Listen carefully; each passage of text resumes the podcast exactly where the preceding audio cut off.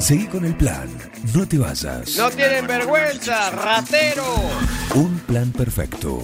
Rata. Una banda de radio. Paren de hablar, chicos, ahí, por favor. Estamos en vivo, ¿eh?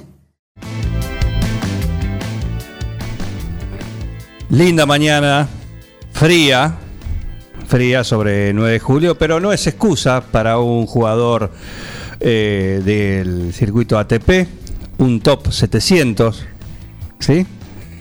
No. ¿No? ¿Cómo? top, top 800, o sea, estoy 790. Estás 790, bueno, estás en Claro, el claro. estás en el 700. eh, no, sí, no- sí, tengo el 7 adelante, eso es cierto. ya pasaste por el 8, pasaste por el 9, Claro, pasaste por el 8. Claro, ¿eh? Claro. Eh, el gusto de poder charlar con Mariano Nabone. ¿Cómo andás? ¿Qué hace Juancito? ¿Cómo estamos? ¿Todo bien? Saludos ahí a todos.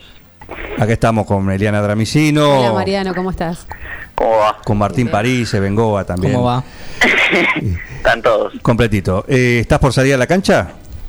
Eh, en este momento no, estaba por eh, hacer un poco de físico acá en, en mi casa y a la tarde tengo cancha a las 3. Ajá, bueno, eh, lo interesante, bueno, queríamos ver primero cómo te, cómo estabas y, y segundo cómo te, imagino que ha sido un, un shock como para todos, ¿no? Pero vos que tuviste el año pasado tu primer año en el, en el circuito, ¿no? Este año imagino que había varias fichas para, para ir subiendo la, la vara y cómo te la, te acomodás con esta situación. Sí, a ver, eh, digamos que el golpe bajo fue fue para todos. O sea, yo estoy, obviamente estoy en un lugar privilegiado donde puedo estar en mi casa con mi familia. Me vine a 9 de julio desde que arrancó la cuarentena y, estoy en, eh, en, digamos, en un lugar donde no me puedo quejar de nada, no me falta nada, no tuve ningún familiar infectado o con algún tipo de enfermedad que genera el virus o, o ese tipo de cosas, así que del lado saludable y familiar está muy bien.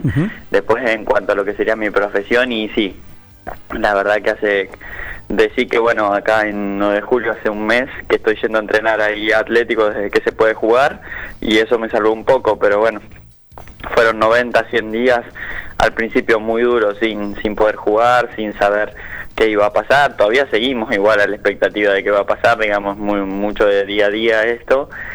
Y nos golpeó fuerte también porque yo había arrancado el año bien y había metido una semi en Punta del Este, un M25, venía pidiendo pista para, para empezar a, a jugar mejores torneos y que me empiece a ir un poco mejor y, y bueno, vino esto y nos llevó a puesto a todos y más, más todavía cuando no nos pudimos, tuvimos casi como, no sé, tres, cuatro, tres meses más vale, eh, sí tocar una raqueta, nunca había estado parado tanto tiempo, fue como toda una locura, eh, entrenando en casa, haciendo físico en casa, doble turno, la cabeza a mil porque bueno entrenar en tu casa no es lo mismo perdí mucho contacto con los compañeros del club o sea obviamente lo mantengo ahora pero perdí mucho mm, Y contacto de lo que sería social ritmo eh, digamos que la verdad eh, yo que estaba acostumbrado tanto a estar con gente o hacer muchas cosas de viaje y eso, el coronavirus nos hizo pelota. Nosotros, yo por suerte soy joven, tengo recién 19 años y estas cosas todavía las, las puedo aguantar. No, no es que estoy en una... mm, Ya soy un jugador más de, de unos 26, 27 años que está un poquito ya más eh, afianzado al circuito y eso, y un año por ahí te la puede complicar y bueno, entonces esto hay que, digamos, eh, no queda otra que, mm, que respirar hondo y, y básicamente que tragarse todo lo todo lo malo que tiene esto y después cuando toque volver a la cancha intentar estar lo más tranquilo posible porque también después eh, como esto genera un poco de, de- un bajón anímico de uno después lo- cuando uno se vuelve a encontrar dentro de una cancha genera ansiedad no por por volver a estar como antes. Así que va a ser todo muy muy tiempo al tiempo Ya picó y ya está prendido y ya está saludando. Imagínate quién, el cronista que tenemos acá de tenis que te sigue a sol y a sombra, en cemento, Sí. en polvo de ladrillo, en pasto, donde sea. Con COVID, con todo. Todo, dice buen día Juan, saludos. ¿Sí? ¿Quién puede ser? A ver. el gran Pablo Bacheroni No, él todavía, pero Pablo es. es Pablo ah pero Pablito mm, eh, Porati Exacto, Exacto. Ay, grande, Palito. Sí, Palito siempre está prendido, siempre. Él nos mantiene al tanto, siempre que está jugando durante todo el año pasado, bueno, es, es el, el Sí, stopper. Sí, siempre tengo un mensajito de él después de, de cada partido. Así es, un saludo. Gane o para- pierda. Mariano, bueno, mm, Sí. contanos un poco cuál cuál fue la sensación al pisar la cancha después de cuánto, 90, 100 días, digamos. ¿Qué cosas Sí, podías no. hacer, qué cosas no tenías que hacer? Porque me imagino Claro. que hay que tomarlo con cuidado a esta vuelta. Eh, bueno, ¿cómo te sentiste? Contanos un poco esa sensación. Y al principio, como te dije un poco antes, fue rarísimo. Eh, re- realmente la, la sensación adentro de la cancha de estar 90 días sin tocar una raqueta fue rarísimo. O sea, nunca habíamos estado, ni yo ni ningún jugador creo, al menos que haya tenido una lesión, eh, tanto tiempo sin jugar. Y al principio fue como que, bueno, se sentía rara la pelota, se sentía rara la raqueta, era difícil como mantenerla. Eh, después ya como a los 25, sí, a los 20, 25 minutos ya como que volví a sentir normalidad porque no deja de ser una cosa que la hago todos los días y hacía mucho que no la hacía. Cuando vos haces algo normalmente muy con mucha continuidad, cuando le sacás esa continuidad por mucho tiempo, cuando volvés te cuesta un poquito más, pero cuando lo agarrás, lo agarras mucho más rápido. Entonces fue como que, bueno, al principio tuve que arrancar despacio, peloteando así por el medio, eh, ir de a poco, hasta que después ya me empecé a sentir mejor, más adaptado física y tenísticamente. Y ahí empecé a hacer ejercicios de entrenamientos y eso. Pero los primeros 3, 4 días hice más que nada eh, en prolijar los golpes, digamos, a ir acostumbrándome un poco a la sensación en la cancha de nuevo. Y eso más o menos en, en 3, 4 días ya te permite poder volver a hacer entrenamientos, por ahí entrenamientos no tan duros desde lo físico en, en, en cuando uno está haciendo tenis, pero por lo menos ir ya haciendo movilidad, haciendo diferentes cosas dentro de la cancha para que para que vaya saliendo y también para que el cuerpo vaya memorizando de nuevo cómo era todo eso, lo que uno estaba acostumbrado a hacer. ¿Y quién Así juega que- contra Mariano Nabone? ¿Quién, quién se le anima a jugar ahora en este entrenamiento? ¿Alguien se pone del otro lado o Sí. no? Sí, sí, Vos sí, dijiste a alguien sí, ah, mira, ¿cómo jue- ¿Te, te sorprendió Sí, alguien, sí. Mariano? Sí, sí, me están dando una mano, la verdad que no sé, todo el club más o menos, pero me están ayudando. Van pasando de a uno. Sí. Sí, me, está, me ayuda mucho Marcelo Bibiloni, me ayuda mucho, estoy entrenando junto con otro chico que juega acá, que es Tommy Benítez, eh, que le- Juan lo debe conocer. Sí, claro. Eh, después estoy Y, y entrenando... el sparring, el sparring número uno que podés tener acá, que es el señor Agustín Caseras. Exactamente, también. eh, Alias está- Calzas. Sí, alias Cal, sí, viene eh, la temporada de invierno de casera, vino mucho con las Sí. calzas fuertes, Sí. eh, calza y térmica metió ahora. Térmica, que, claro. eh, sí, estoy con él también, estoy estoy un poco con todo, hoy voy con, con Agustín y con Gonza Costa, voy haciendo un poco de todo, voy voy metiendo ahí, la verdad que se están todos recopando y dándome una mano. Porque bueno, de- no, no es fácil tampoco entrenar por ahí con alguien que entrena todo el día o que está acostumbrado a entrenar todo el día y que por ahí está entrenando mucho tiempo. Y a jugar esa intensidad es complicado, pero la verdad que todos me están dando una mano, con Tommy Benítez nos estamos recontra ayudando, estamos yendo todos los días, después tengo un amigo que se ofreció directamente a hacer una a, a tirarme canasto, a hacer unas cosas que me pasan de Buenos Aires, que es el Vasco Artola, eh, y también me está ayudando a hacer un montón de cosas, así que estoy eternamente agradecido porque desde que volví a jugar nunca me faltó nadie y la verdad que muchas veces se ofrecieron para ayudarme y todo y eso es recontra valorable. Bueno, eso te iba a preguntar. eh, vos eh, usualmente en tiempos normales estás en la academia de, de Sí. Mariana Díaz Oliva. Eh, ¿Te mantienen a la distancia, te mantienen controlado, te, te mandan plan de actividades, tanto físico o en cuanto a, a- a lo que sea de, de tenis? En lo físico estuve en contacto los primeros, o sea, desde el primer día de la cuarentena, que yo arranqué a hacer físico solo en mi casa. Desde ahí hasta ahora no hay un día que no hayamos hablado que yo haya hecho, que haya hecho físico, no hay un día que, que no que no que no hablamos o que nada. Siempre estuvimos en contacto con con tenis. Al principio arrancamos con Zoom, con cosas. También estábamos un poco a la expectativa de lo que iba a pasar con el coronavirus cuando veíamos que pasaban los días, después los meses. eh, por ahí se, yo me distancié un poquito más porque ellos vi- obviamente viven en Buenos Aires y en Buenos Aires se vivía, eh, parecía que vivíamos en realidades paralelas a las que vivía la que vivía yo en 1 de julio en fase 5 por ejemplo y ellos en fase 1 Eh, entonces era como muy raro también el, contacto porque yo ya había arrancado a entrenar, había arrancado a hacer horarios, entonces ya los Zooms que ellos hacían eh, de la academia yo ya no me conectaba más porque yo a su vez estaba entrenando, entonces eso era como raro, pero también eh, tanto en lo, en lo tenístico hemos laburado algunas cosas que se podían acá dentro de casa y después eh, sigo en contacto, obviamente, cuando arranqué a entrenar el tenis, empecé, eh, mantengo contacto todos los días con mis entrenadores allá para ir haciendo cosas que me pasan. Siempre, todos los días. No, no, hay, no hay un día que, que no, no hablo. Estamos con Mariano Navone compartiendo esta charla. El otro Pablo también da el presente eh, y te Qué saluda. grande. Mm. Mariano, ¿cómo va? Martín te saluda. ¿Cómo va? Eh, sobre el tema de, de la alimentación, eh, imagino que, que varió durante la cuarentena. Preguntarte por eso y por el insomnio, quizás como adolescente, ¿no? Se, se complicó bastante eso, ¿cómo, cómo lo, lo, lo viviste?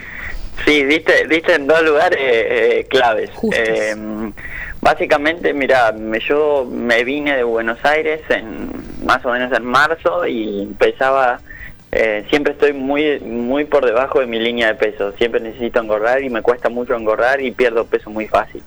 Y estaba pesando 67, 68 kilos y en la cuarentena haciendo un poco con un gimnasio casero medio acá medio acá en casa y un poco pude engordar hasta los 75 kilos, o sea, me pude cambiar bastante masa muscular que era lo necesario, no había problema con que engorde porque obviamente sigo un plan de nutricionista y todo, que la idea era llevarme el peso porque estaba midiendo casi un 80 y medía 12 kilos menos de, de los centímetros que tenía, o sea, era muy poco. Así que bueno, ne- de por ese lado fue recontra positivo porque pude llegar a un peso bastante bueno. Obviamente cuando arranqué a entrenar eh, tenis también volví a bajar. Eh, es como un tema del peso de día a día y te come un poco la cabeza porque querés subir y a veces el mismo cuerpo no, no te deja o no, o no te da hambre. Eso fue difícil, pero durante la cuarentena cuando fue estricta eh, me la banqué, me la banqué, digamos, comiendo bastante y pude engordar bastante rápido. Ya en 70, 80 días había sacado 7 kilos más o menos y eso fue clave. Y después en cuanto al sueño, obviamente cuando arranqué a entrenar, que no había, que digamos que el día era, no sé, digamos, todo el mundo al principio era cuarentena estricta y después a las 6 de la tarde había que estar adentro, así que eh, más o menos yo lo que me acostaba era a las 2 de la mañana, como nunca en mi vida, eh, porque obviamente al entrenar menos tenía mucho menos sueño de lo, de lo que suelo tener cuando estoy en Buenos Aires. Y me acostaba a las 2 de la mañana y me despertaba a las 10 y no, 9 y media y después se entrenaba hasta ponerle on- on- de 10 y, de 10 y media a 12 y media. Me quedaba o comía algo, qué sé yo, y a las 3 volví a entrenar hasta las 4 ponerle y ahí se iba yendo el día. Pero sí, eh, era imposible que un día me agarre sueño a las 11 de la noche, era imposible. A Bien. las 11 de la noche parecían las 6 de la tarde. Claro. Así Cambió, que cambió un poco. ah, Seguramente disfrutaste de algunas cosas, Mariano, que también en esta vorágine de todos los años anteriores, eh, creo que algo para destacar de, de disfrutar un poco más en familia, de, de- de estar un Sí. poco más cerca de los tuyos, que creo que te va a dar un envión para que, bueno, ojalá este año me parece que lo que tiene que ver con competencias estaría casi perdido, pero bueno, un año el que viene que, que seguramente te vas a tener muchas más ganas de las que tenías antes. Sí, sí, digamos que las ganas de que me fui a Buenos Aires en 2019 siempre fueron un montón, siempre tuvimos mucho, pero bueno, el año pasado no volví, no volvía nunca, 9 de julio, creo que tuve 12 días de vacaciones en diciembre, diciembre y unos 2, 3 días de enero, eh, porque terminé de jugar el último torneo el 23 de diciembre, fue el último partido que jugué en el año, el año pasado, o sea, muy tarde, me volví el 24 a la mañana, tuve Navidad y después como que tuve muy poco tiempo para estar acá, así que al principio lo pensé también cuando se dio la primera parte de la cuarentena, se lo pensé bueno, como una especie, no de vacaciones porque iba a entrenar, pero como una especie, bueno, estar con mi vieja, mi viejo, un poco eh, más Después en familia. Ya es suficiente, ¿no? ya está. ¿Cómo? Ya No, es no, suficiente. no. ¿Querés No, decir eso? no. Va. No, vas a, no, la verdad que cuando vuelvo a Buenos Aires voy a tener que hacer otra adaptación de nuevo, vamos a tener que hacer todo porque aparte a la mitad, a los 40, 50 días, se vinieron mis hermanas de Buenos Aires, que bueno, hicieron obviamente la, hicieron la cuarentena, mi, mi hermana Pilar que está ahora con nosotros en casa, hizo la cuarentena en la, casa, en la casa que era de mi abuela hasta que se pudo venir para acá, Lucía hizo la cuarentena con el novio en otro lugar, pero bueno, ya cuando se empezó a abrir esto, que hubo fase 5 y que podíamos salir y eso, me vino bien que ellas vengan porque me trajeron como aires más renovados, porque también no es fácil para, o to- todos lo deben saber, verse 90...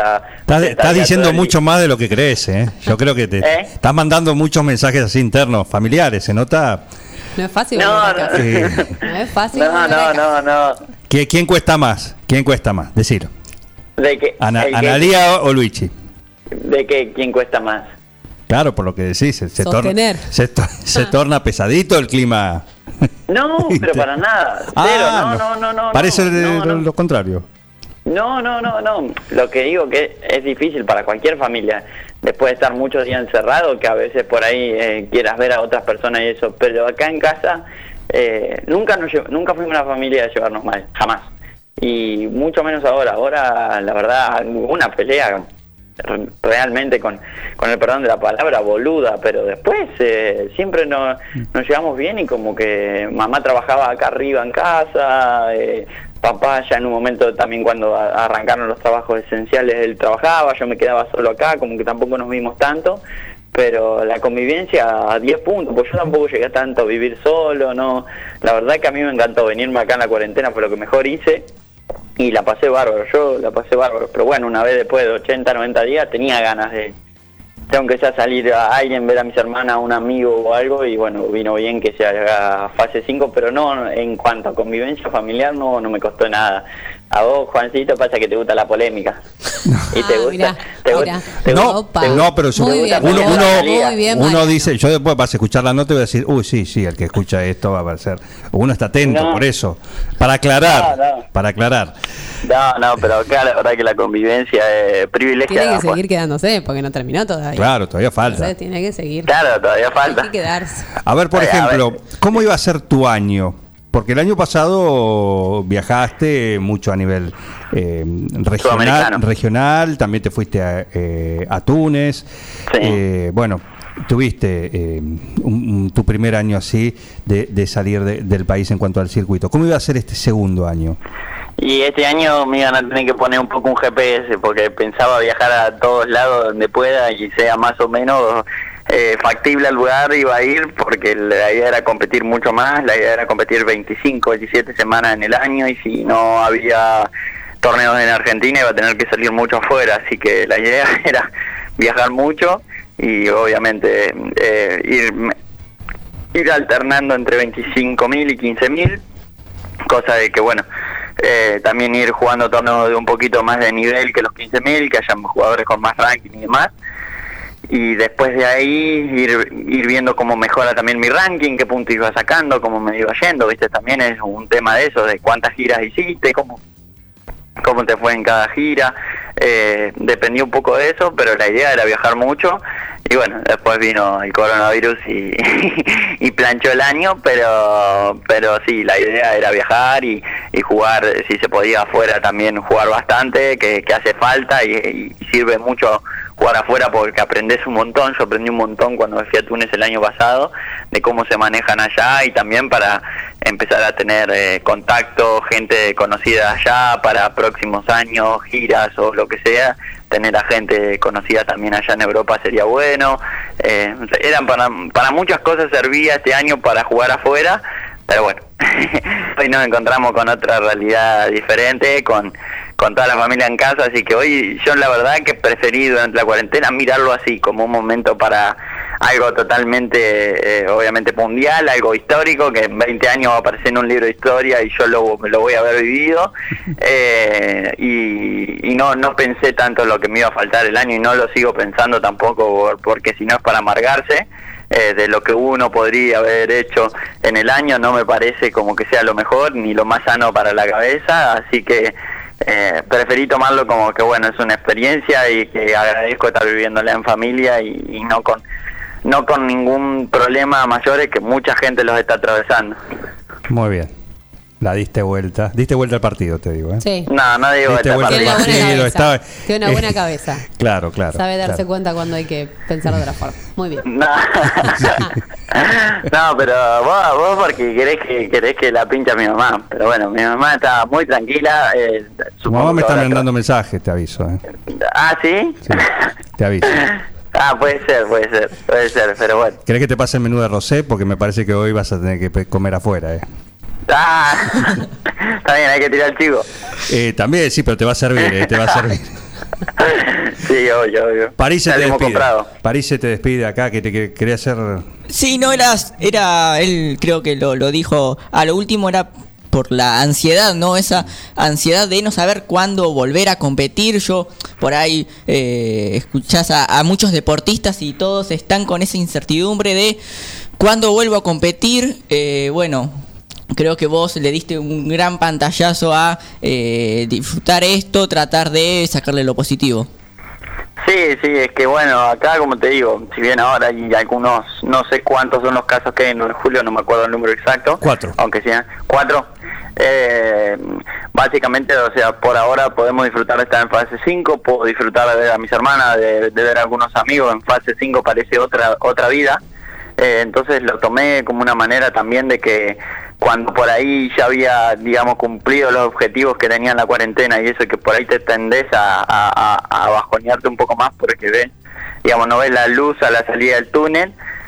Eh, lo realmente, digamos, lo que me sirvió también es que justo hayamos entrado en fase 5 y poder ver también a la gente y eso, hacer un poquito de, de más sociales, de ver otra cosa, porque si no la incertidumbre, la ansiedad y, y todo eso de no saber qué pasa, hay atletas que en- este año tenían los Juegos Olímpicos y que no Claro. saben si el año que viene lo van a poder Claro. los van a poder jugar y, y estamos hablando de, de julio de 2021, o sea, está faltando un año y no se sabe si se van a hacer. Eh, digamos que para el deportista, la- por otro lado, el US Open dice que se va a jugar en agosto, cuando en Nueva York hay, no sé, un montón de casos, un foco de contagio altísimo y los Yankees quieren hacer los torneos igual. Es un, eh, la verdad que vamos a decir la palabra, es un quilombo todo, digamos, no se puede, no se puede como mm, tener como una cierta posición en nada porque na- todo es incertidumbre, todo no se sabe, hay gente que piensa de una manera, los organismos de tenis, tanto ITF como ATP, no nos ayudan en nada, no nos dicen nada, no nos pasan información, nos enteramos todas las noticias por las redes sociales y a los jugadores directos no nos dicen nada.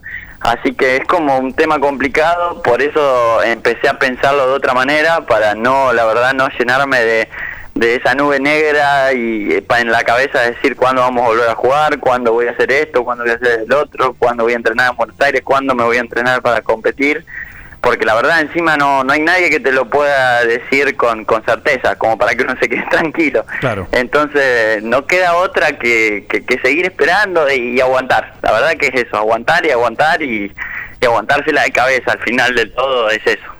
Ajá, bien, perfecto. Bueno, eh, ya nos veremos pronto. Y yo te una- espero ver, yo te espero ver, visita. pero viste, ya no me querés invitar más. ¿Cómo que no? Ah, ¿Cómo? Yo te invitaría, pero tenía acá, vos primero me decís voy para allá y, y venís. Sí. Ah, Yo te voy a ay. a, a visitar. El otro día te iba a llamar porque... El otro día te iba a llamar porque no me llamaste más, me quería... No, si te fuiste muy para arriba ahora. No, Ahora pero mirá, ¿cómo que no? Mirá, te llamé- ni me llamaste, yo te llamé. Así que por favor, por favor. No, mentira, Juancito. Sabes es que siempre es un placer. Siempre es un supuesto. placer hablar con vos. Es mutuo, Porque- es mutuo, así que, eh, y como siempre Porque decimos... aparte todavía no, no- nos deben una final de doble en el, en el Club Atlético. Exacto. Eso te iba a no la decir, ¿no, no te animás a jugar un ratito? No, no vas, Juan. A ver, yo no voy a decir ¿No? nada. A ver, ¿Por qué? Mariano. ¿Qué pasa? eh, Mariano tuvo el gusto de jugar conmigo una final, Bien. un torneo de dobles. Un torneo doble, un torneo de dobles. entero. Sí, no nos, falta dieron la, final. Llegamos a la final, semifinal. ¿Vos, Ah, compañero con Mariano? Sí, yo tendría, ¿cuánto tendría? ¿13, 14? Por ahí. eh, y fue el, centen- fue el centenario, así que fue el 2000, Centenario fue 2015. que sí, 14 o 15, por ahí. Sí, yo no, tenía 14. ¿No pudo 14. ganar Mariano ahí? No, perdón. Entonces el problema fue vos. Per- ¿Cómo no pudo ganar la final de dos? ¿Cómo no pudo llegar a, la no final? nos dieron la final, o sea, ¿Cómo terminamos. no le dieron la final? Tuvimos un partido de semifinal agotador, Sí, A- no, agotador el señor contra- Juan Jara se desgarró.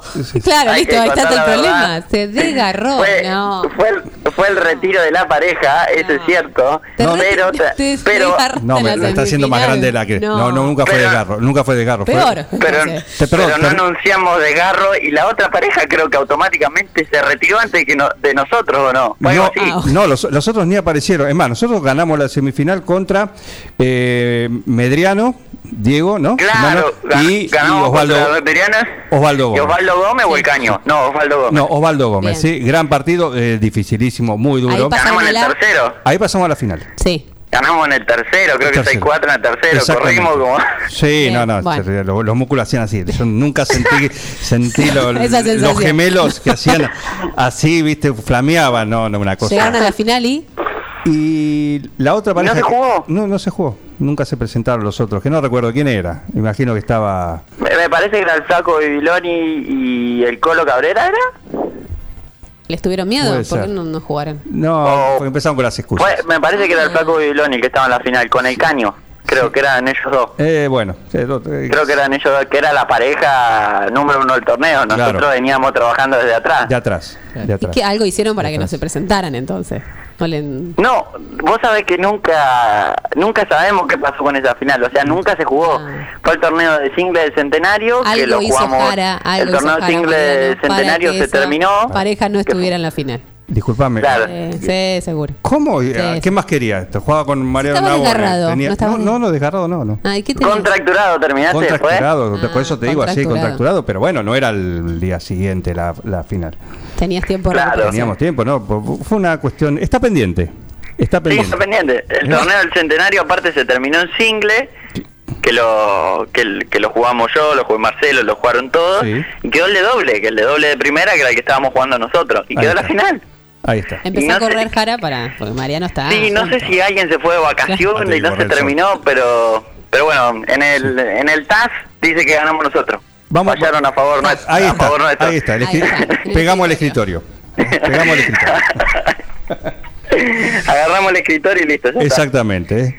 Bueno, eh, que aprovecha a ir a verlo entrenar. Un lujo, dice Pablo Mascheroni. Por supuesto. Ah, ¿eh? Pablito fue el otro día. Por eso. Fue el otro día. Vengo Un a, grande, quiere aportar algo. A ver. No, que lo salvó, eh, como vos decías, el Deportivo Escritorio. Claro. No hay descenso, no hay nada. A los- a Campeón por decreto. Está bien, Vamos, está bien. No por vos, Mariano, ¿eh? Vamos a reclamarlo, ¿eh? Digo por el otro Sí, la, la verdad que mm, nos, nos tienen que dar ese título, por lo menos tenemos que aparecer en la vitrina. Y por supuesto, era el de 100, de los 100 años. ¿eh? Ya eran los 100 años, no, era cualquier cosa. No, no, no. Com- Estábamos compitiendo por algo grande. Así es. Te mando un abrazo. ¿eh? No, y, te esperamos cuando quieras, cualquier mañana que, que quieras venir, eh, con todo gusto. Un beso, en Mariano, y suerte, éxitos. Dale, muchas gracias y muchas gracias a usted por invitarme, por la buena onda. Por favor, Para hacerme placer. pasar un rato divertido, aunque Juan me quiera pelear que dice que me llevo con Mike con mi mamá. No, para Eh, nada, para nada, para nada. Pero nada, no, la verdad que me encanta y bueno, cuando quieran estamos al contacto, creo que tengo un tiempito más para acá, tengo un tiempito más por acá, Seguro. supongo que un mes más por lo menos, o 20 días más. Así que bueno, estaremos Qué hablando. optimista. Sos optimista, Qué optimista. Y, y bueno, hay que por lo menos hay que pensar positivo algo, Por si no supuesto. tanta Dale, dale. negatividad te, te, te liquida. Pero por supuesto. Eh, así que bueno, bueno, Una- muchas gracias Saludos. y nos estamos viendo. Un abrazo grande, Abrazo ¿eh? a todos. Saludos a la familia.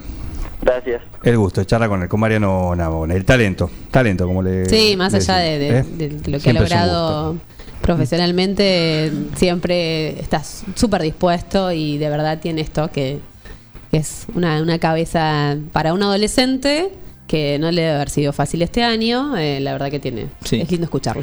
Es lindo y aparte está, sabemos de, bueno, yo le mando un saludo, tengo un aprecio personal por, por todos ellos, eh, porque siempre, de que llegue acá, siempre es, es de, de la gente que siempre ha tratado muy bien, así que mm, no soy objetivo en esto que digo, pero es, es el agradecimiento a toda la, la familia Nabone, a Nalí, a Luis, eh, a Mariano, y bueno, siempre sabiendo que desde chiquito está con esto. Claro. O sea, es talento y su camino marcado. Después se verá hasta dónde o qué manera, pero lo está haciendo y es lo importante. Eso es lo importante. Es lo importante, nunca va a haber con el esfuerzo, con todo, porque estar en el profesionalismo. de dónde está también y, eso, el eso esfuerzo que le significa a Siempre todos. la- y- la- con la familia, con todo, sabiendo dónde está parado. Sí, ¿Mm? eso es fundamental. Y eso es fundamental para, para avanzar también. ¿eh?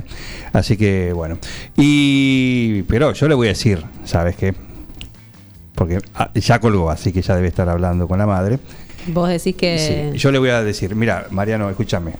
Ay. Hoy hay filé apanado en avena y semillas con verduritas al, porque hoy a la señora Mar, al wok. ¿Mm?